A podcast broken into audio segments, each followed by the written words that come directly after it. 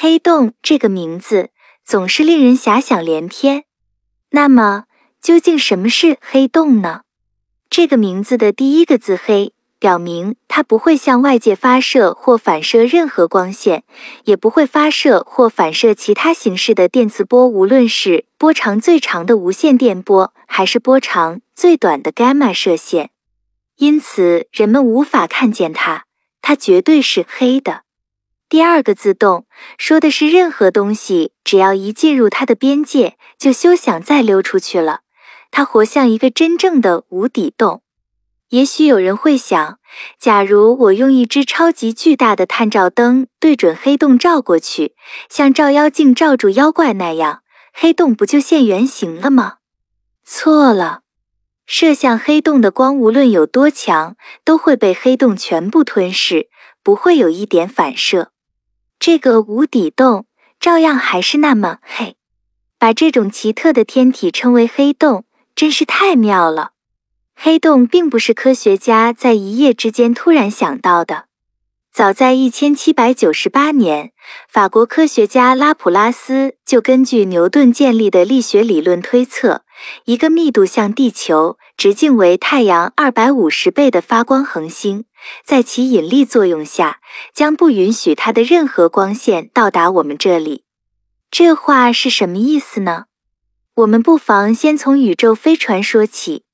宇宙飞船要摆脱地球的引力进入行星际空间，速度至少要达到十一点二千米秒，否则它就永远逃不出地球引力的控制。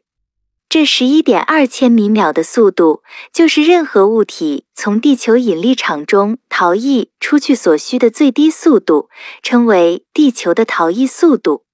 太阳的引力比地球引力强大的多，因此太阳表面的逃逸速度也要比地球的大得多，为六百一十八千米秒。再进一步，要是一个天体的逃逸速度达到了光速，那么就连光线也不可能从它那里逃逸出去了。这样的天体就是黑洞。拉普拉斯所说的那个恒星，便是生动的一例。光是宇宙间跑得最快的东西，既然连光都逃不出黑洞，那么其他一切东西也就休想逃出去了。随着科学的发展，人们对黑洞的认识也越来越深入。如今，关于黑洞的更准确的说法是，黑洞是广义相对论预言的一种特殊天体。它的基本特征是有一个封闭的边界，称为黑洞的世界。外界的物质和辐射可以进入世界，世界内的东西却不能逃逸到外面去。正因为黑洞如此只进不出，贪得无厌，所以才有了一个不雅的外号——太空中最自私的怪物。不过，事情也不是那么简单。出乎人们意料，黑洞这个怪物有时候竟然还十分慷慨。这又是怎么一回事呢？原来，在二十世纪七十年代，英国科学家霍金等人以量子力学为基础，对黑洞做了更缜密的考察。结果发现，黑洞会像蒸发那样稳定的往外发射粒子。考虑到这种蒸发，黑洞就不再是绝对黑的了。霍金还证明，每个黑洞都有一定的温度，而且质量越小的黑洞温度就越高，质量越大的黑洞。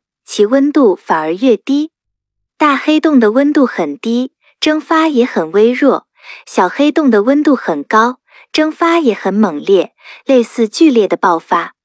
一个质量像太阳那么大的黑洞，大约需要十的六十六次方，即一后面跟着六十六个零年才能蒸发殆尽。但是，质量和一颗小行星相当的小黑洞，竟然会在不到一秒钟内，十的负二十二次方就蒸发得干干净净。